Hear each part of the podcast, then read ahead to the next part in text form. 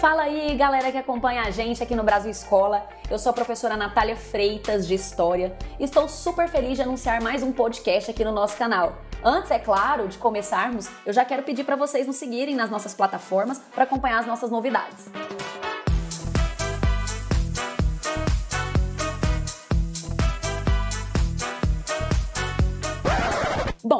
Assunto que nós vamos tratar aqui nesse podcast é arte. Hoje nós vamos falar sobre a história do grafite, ou seja, nós vamos falar sobre a arte urbana. Certamente você já viu um grafite. Eles se destacam pelas cores, formas, temáticas e dimensões. No Brasil, nós temos vários artistas que se consagraram nacionalmente e também internacionalmente. Podemos aqui exemplificar a, a dupla de grafiteiros, os gêmeos, o artista Eduardo Cobra, as grafiteiras Nina Pandolfo, Mag Magrela, Pamela Castro, a Crioula e vários outros nomes é, que estão aí na lista de artistas grafiteiros desse país. Bom, que o grafite usa a rua como principal suporte já é fato. Mas a gente precisa questionar como isso acontece. Quais foram os caminhos percorridos pela arte urbana até os dias atuais? Nas últimas três décadas, o grafite espalhou-se por vários cantos do mundo como uma forma de manifestação urbana, que atinge os olhos daqueles que passam. São muitos os artistas, muros e ações envolvendo essa arte, que chegou tanto às largas avenidas centrais e chegou também a becos, às periferias, e também o grafite ele contribuiu para romper com certo elitismo dos museus desde a década de 1960, quando ele esteve ligado a protestos ocorridos é, nas ruas das metrópoles. Essas intervenções urbanas, mais precisamente o grafite, ele vai dizer muito sobre a cidade e os habitantes da cidade. Os grafites eles são vistos como narrativas urbanas que nos permitem a entrada em vários mundos e tempos, revelando indícios de uma dada realidade social, econômica, política.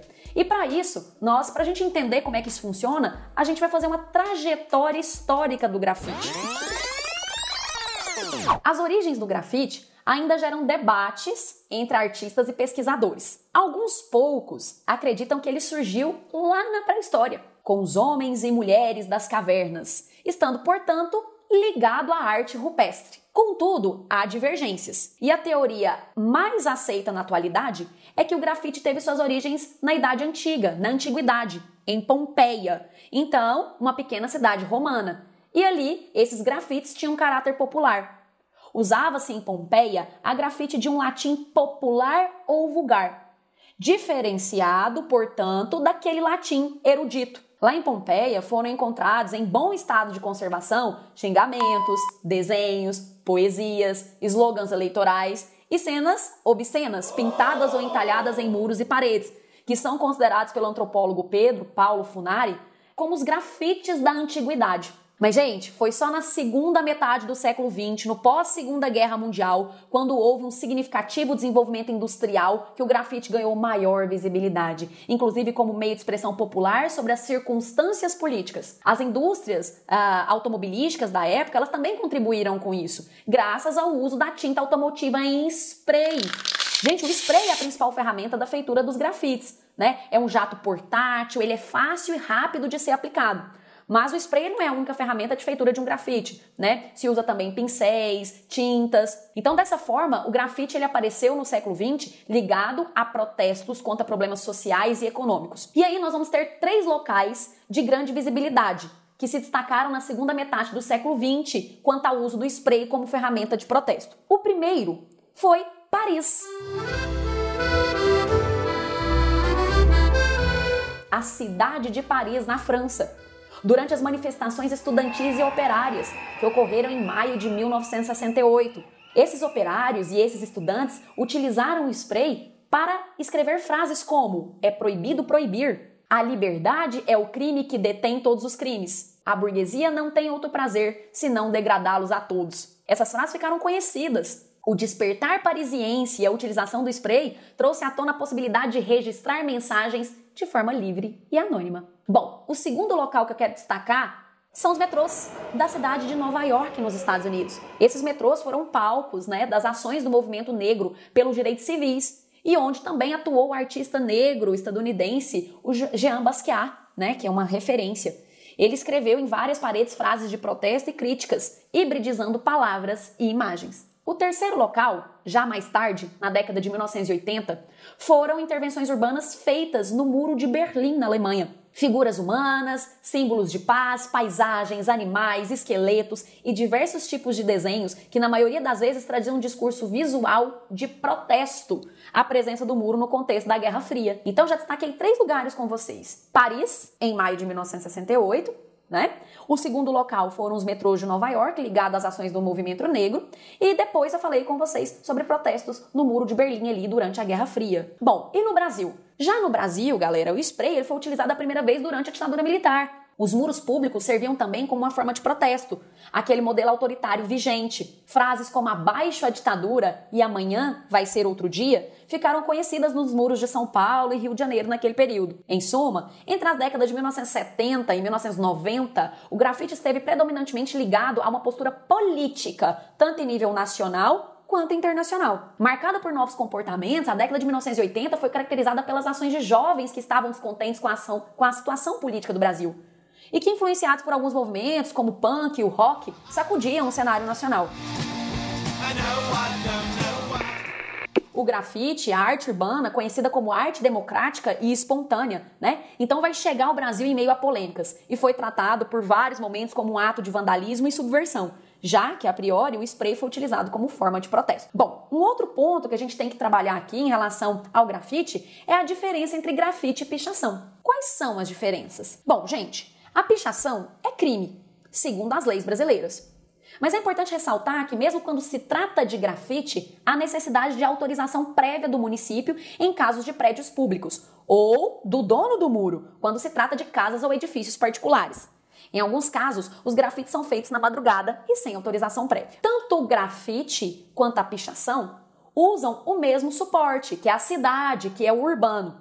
Eles também vão usar o mesmo material, normalmente tintas e sprays. A grande diferença entre os grafites e as pichações é que os grafites eles vão priorizar a imagem, o desenho, o aspecto formal. Já a pichação vai priorizar as palavras, o aspecto formal das letras. As pichações servem para marcar territórios, assumem formas de assinaturas de grupos e gangues. Também aparecem na forma de rabiscos e frases de efeito. Seus objetivos principais são desafiar os limites da ordem estabelecida. Agora, o grafite é uma arte essencialmente urbana, que vai valorizar o desenho, as cores. E essa arte que é essencialmente urbana vê na própria cidade também um espaço de interação e ação tem como suporte para sua realização não apenas o muro, a cidade como um todo. Certamente, você já pode ter visto alguma intervenção urbana artística em postes, calçadas, viadutos, metrôs, ônibus, trens, aviões, como foi o caso daquele trabalho que os, os irmãos os gêmeos fizeram em, em uma companhia aérea.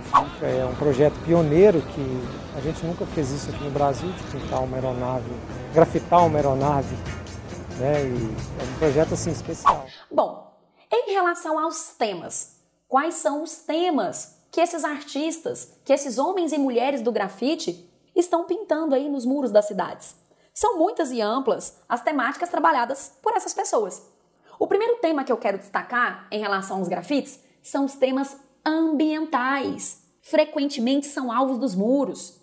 Aquecimento global, desmatamento, reciclagem, poluição dos rios. Um artista que se destaca nessa temática é o Mundano, da cidade de São Paulo, o Mundano ele chegou a fazer fortes e impactantes grafites sobre a pandemia ocasionada pelo Covid-19 e também em relação ao rompimento da barragem de Brumadinho. Mundano, ele foi fundador do projeto social Pimp My Carroça, que atua junto aos catadores e que visa tirar os mesmos da invisibilidade por meio da arte e participação coletiva. Bom, Há também temas relacionados à diversidade étnica e cultural. Um dos grafiteiros que eu quero aqui trazer para vocês é o trabalho do Eduardo Cobra, que também ganhou forte visibilidade internacional.